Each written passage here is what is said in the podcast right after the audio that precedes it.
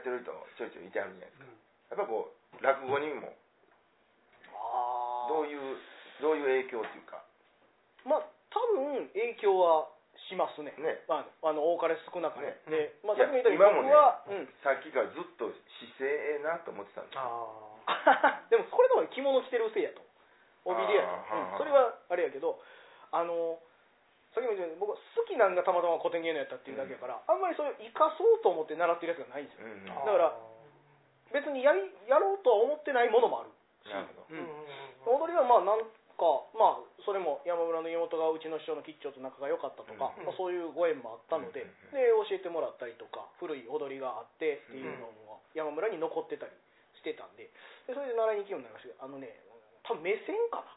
うーん。へだからまあ踊りも当然目線っていうの言われるし落語もねうん。目線を注意されますけど、うんあのー僕らは喋って向いてもええわけじゃないですか。うん。向こうは喋らへんから、だから指さした方角を見るっていう時にうん。指さすのが先か目が先かって言われるんですよね。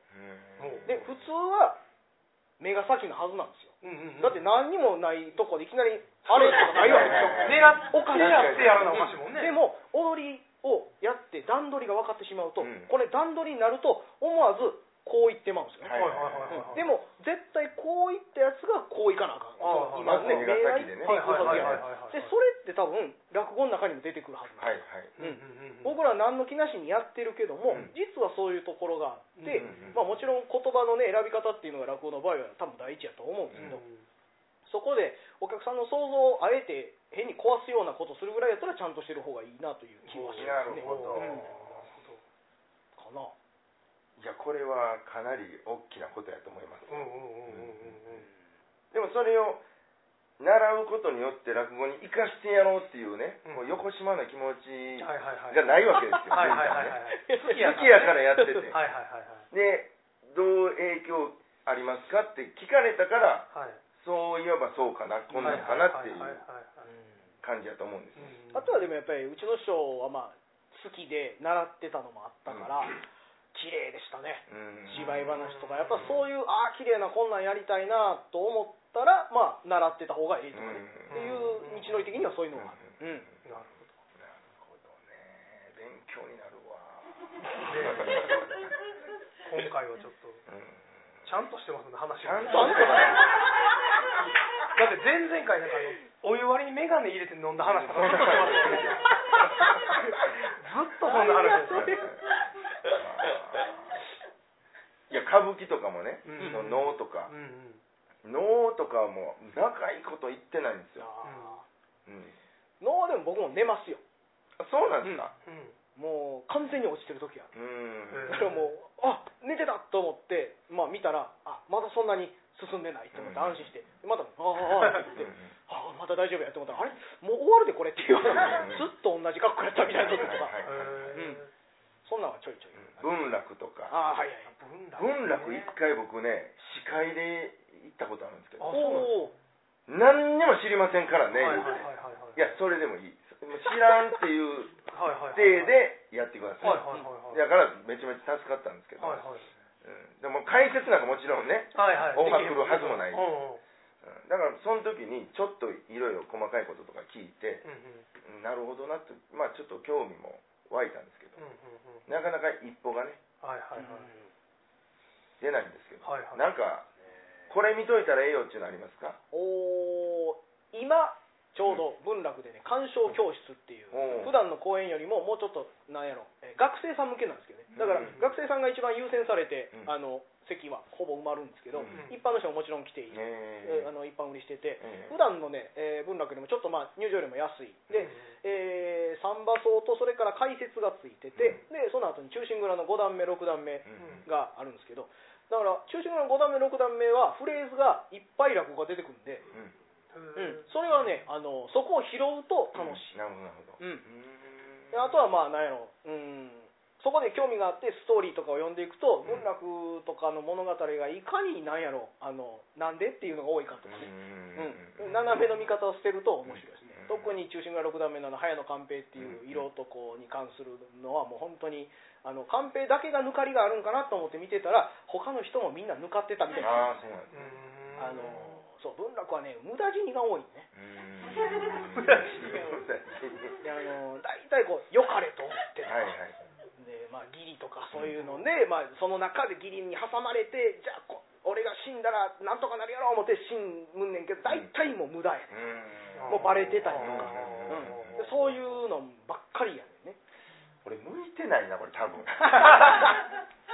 なんでそんなことすんねんとか思ってもんですよ、うん。ああはあはああれあれはねちゅうたらいいんかな。その物語のそのむちゃくちゃさもあるし、うんでそのむちゃくちゃな物語やねんけどこう変にこうね情をえぐるようなこと言うわけですよ、うんうんだからやってることめちゃくちゃやねんけどでもあのそうやってやろうとしたことがどうしても達成できない。うんうん。うんでもう何をやっても失敗してしまうとかっていうことが最後のそういうその心情が飛ばされていたりとかする時に見てるお客さんがなんか自分の中のそう思ってる部分を多分リンクさせるんですはいはい。うん。だから文楽の方が感情表現は激しい。うん。歌舞伎なんかより。歌舞伎はやっぱり役者さん本位があるからうん。どっかで役者さんが綺麗になったりとかするわけですよ。だから役が綺麗に見えたりとかするけど人形やからそこはもう本当にもうズタズタな人はもうズタズタなままに死んでいくとうかん。というところがある。うんのはねあのそういう違いというかうん。表現の激しさを見ててうんなんかえげつないなとかうん思うけど、うん、面白い。今井さんはあります？文楽とか。いや文楽は多分僕一回もないんちゃうあかな。ー能は多分ね小学校の時にねはいはい。北の天満宮に遠足みたいなので見に行った記憶があるような気がしますね。一回行きましょうか。一回行きましょうか。ね。はい。なんかもう終わった後二人でずっとなんかちょっとよう分からへんから酒飲みながらずっとそれ言ってそうですよね。いやでも行った方がいいですよね。僕も行ったことないですよねいいと思う、ん。あとまあやっぱ古典芸能は知ってる人が出てるか出てないかはでかいと思いますね、あへー。えうん、多少なりとも顔を知ってるとかああ興味があったりとかうんいう人が出てるかどうかでだいぶちゃいますね。へえあのえーっと織田優さん。はいはい。竹本織田優さん。竹本織田優うんさうんんがウルフル圭介さんとめっちゃ仲いいんですよ。ああうん。はいはいはい。で僕 ウルフル圭介さんとちょっと親しくさせてもらって、はいはい。でそこから話聞くんですよ。はいはい。で織田優さんと一回なんか仕事したことあってそれもなんか司会で。うはいはいはい。知りませんからね、はいはいはい。それでいいからって言ってあるから織田優さんである時にはいはい。行こうか。あいや一回でもほんまねもう見とかんとねうん。なんかちょうど今出てはるからその6そうですか。段目の最後あ語ったりですね。ねいや。うちの師匠もね浄瑠璃うん。やってはったから,、だあれってなんか完成形があるんですか？一応あるさん。だそこをこう目指してやるんやうんうん。と落語ってあんま完成形ってないじゃないですか。ああ確かに。うんこれが答えですみたいなのははいはいはい。だから米朝師匠はその場限りの完成形はあるけど、うんうんそれが全てじゃない。うんうん。その場所その場所で、うんあの完成形がだから今回うまいこと言って完成やと思ってそれをそっくり次の現場に持っていっても、それそれはまたちゃうと。ちゃうはいはいはいはい。でもその太夫さんとかは、うん。これが完成ですというものがある、ほうほう。うんそれを目指してうん。みんなやるんやと。みたいなことを聞いて確かにそれはありますね。ありますか、まあ、やっぱりその床本っていう、まあまあ、いわゆる台本もあるし、うん。でその継いできたここはこう語る。でこの人のやり方はこうとかっていうのがちゃんと決まってて、うん。でそれをどこ目指すかみたいなうん。のはあるので、うん。まあ、それは三味線も同様で、うん。うん。まあでも能能はまたちょっとちゃうかな。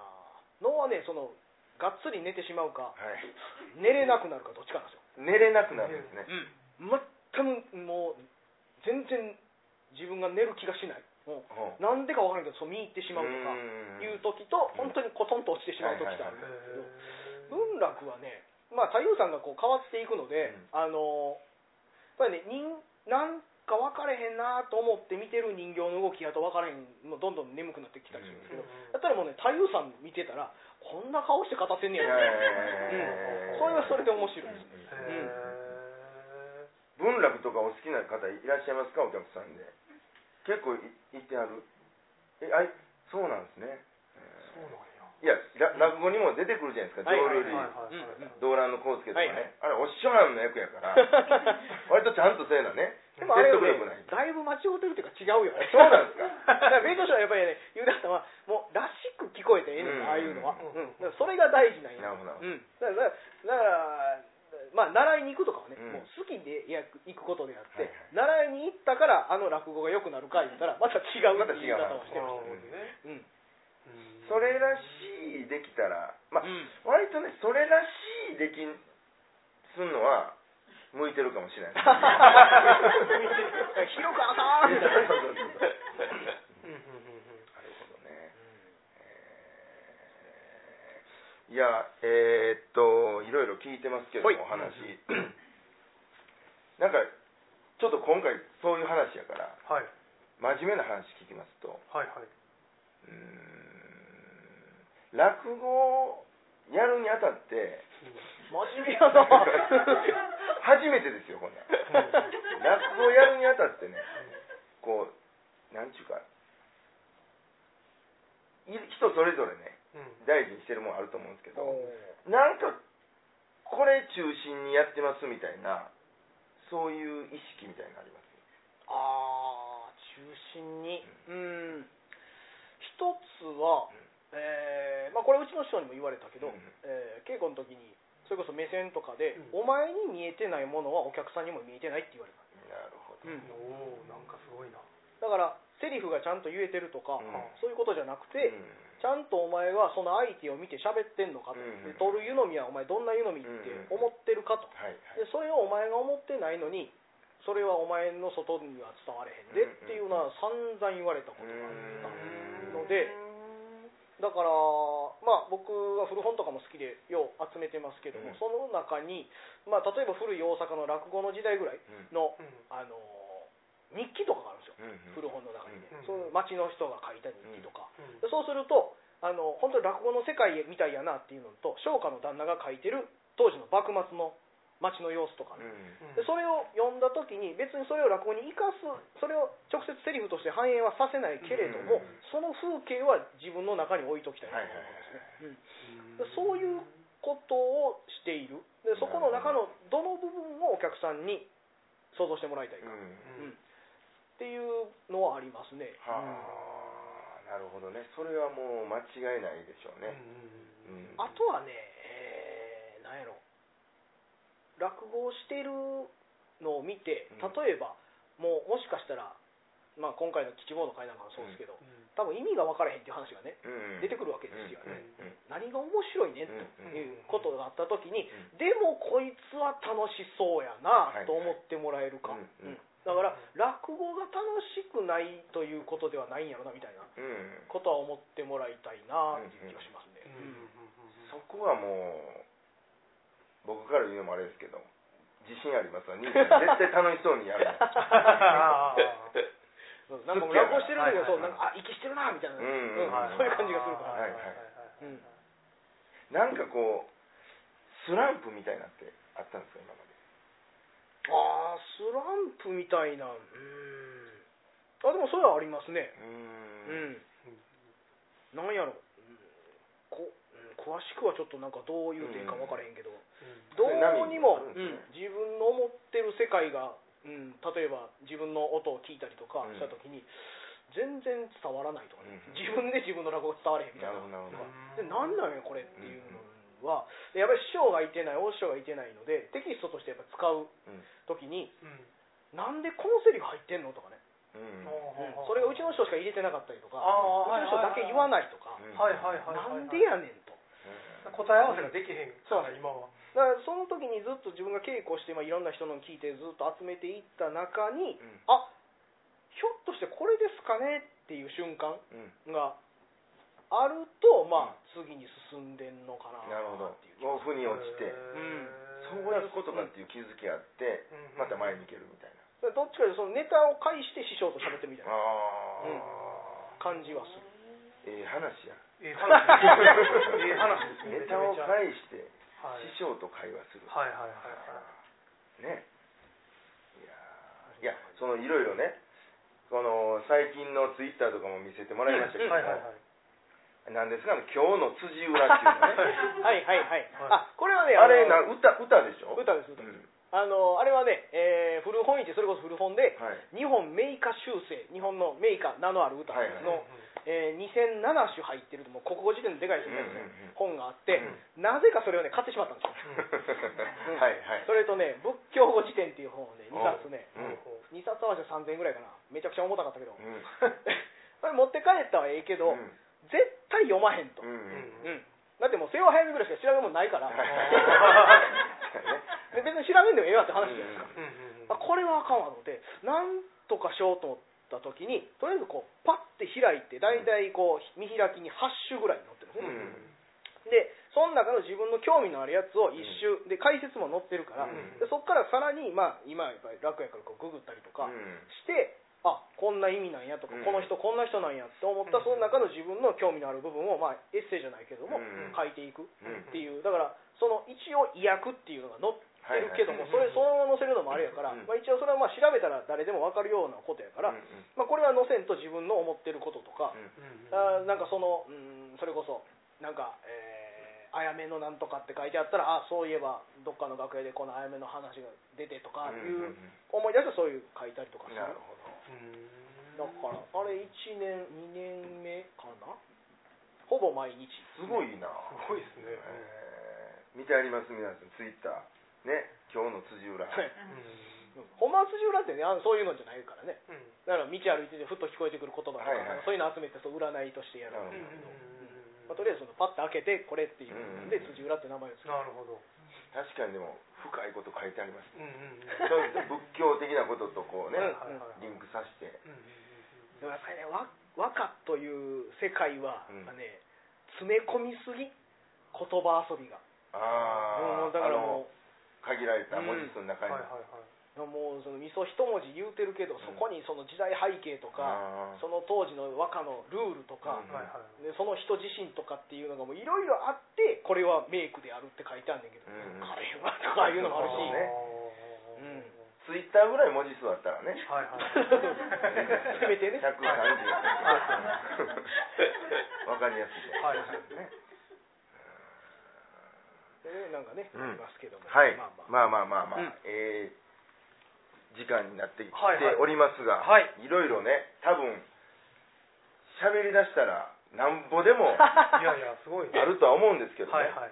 えー僕ら何聞いていいかはまだそうですねでもね。今井さんなんかどうですか？何ですか？何聞いていいか分かってますか？いやもう僕ななあんまり触れたことないですよね、うんその古典。そうなんです。僕なんかどっちかというと触れなあかん方の立場やねん。そうですよね、でも、ううん、んなんか僕一回ぐらいは全ジャンルとりあえず見とかなあかんなって思いましたねなんか。僕は1回ぐらい見ましたから、はいはい。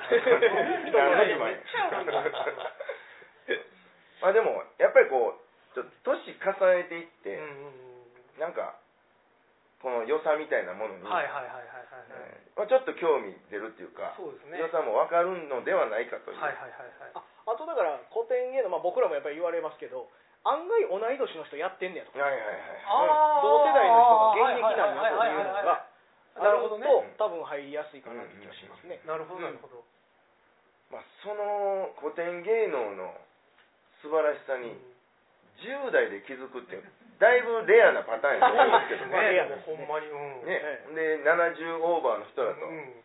割と大体でこう喋れるとかすごいですよね。かなり貴重な。うん。思い出したあの米朝師匠にうちへ死ぬ頃に「ええ。お前初めて聞いた落語は何やねん」って聞かれて、で僕米朝師匠のね剣芸書時代やったんですよラジオでたまたま聞いて、うん。うん。はいでそれはもちろん落合さんも知らんけど、うん。なんか白のキャンバスにそのなんか登場人物出てきて、うん。あれ言うたら弦の悪いこと言うたりうんその意味はわかるじゃないですか、うんでそれが面白かったですみたいな話した時に、あのな中学で剣芸者ジャヤが好きっていうのはなほらおまはんの先祖にな誰ぞ芸人を殺したやつがいてそうですかね。それなりますって、ええ。はいそうですよ一ね人二人じゃないって言われて、複数に言ってましたこれ相当なるほど。何世代かにわたって殺してると思う。ちょっとまたあの機会ございましたら。あもうぜひぜひ。っと僕らもただひたすら勉強させてもらいたいっていういやいや一回だから見てから、そう一回見て質問できるこれってどういうあのことなんですか。時のあれ何やったんですかはいはいみたいなはいはい。そういうまた機会いやをねちょっと僕もあのじっとしとけない病を治しときますわなんか。この人じっとしとけないんですよ。映画見れないんですよ僕。あ。映画館でじっとしとけられへ90ん分とか無理なんですあよ。おおちょっと病気なんで。う ん外出たくなるんで。はい。その病気もはい。治しがてら。はい一回見に行ってね、まあ、何回か行って。質問できるぐらいまたねこう、はい。見るとそうですよ。質問もしやすくなると思うんで、またその時は。あよろしくお願いします、よろしくお願いいたします。何かまたありますか？イベント 催し物。イベントそうですね、あそれこそその古典芸能で言うと、はい。8月なんですけれども、うん。8月のね、11日に、はい。えー日本舞踊の御用会っていうですね、まあ、うん。流儀、いろんな流儀があるんですけれども、うん。その中の5人の人らが集まった会がありまして、うん。でそれが国立文楽劇場でうん。久しぶりに会があるんですけれども、えー今ちょっと年齢がね、それこそ60前の人ら、もう本当に舞踊家としても、なんでしょう、舞台人としても本当に油の乗り切ったといいますかね、方々なんですが、うん。えーその会の僕はご案内役をさせて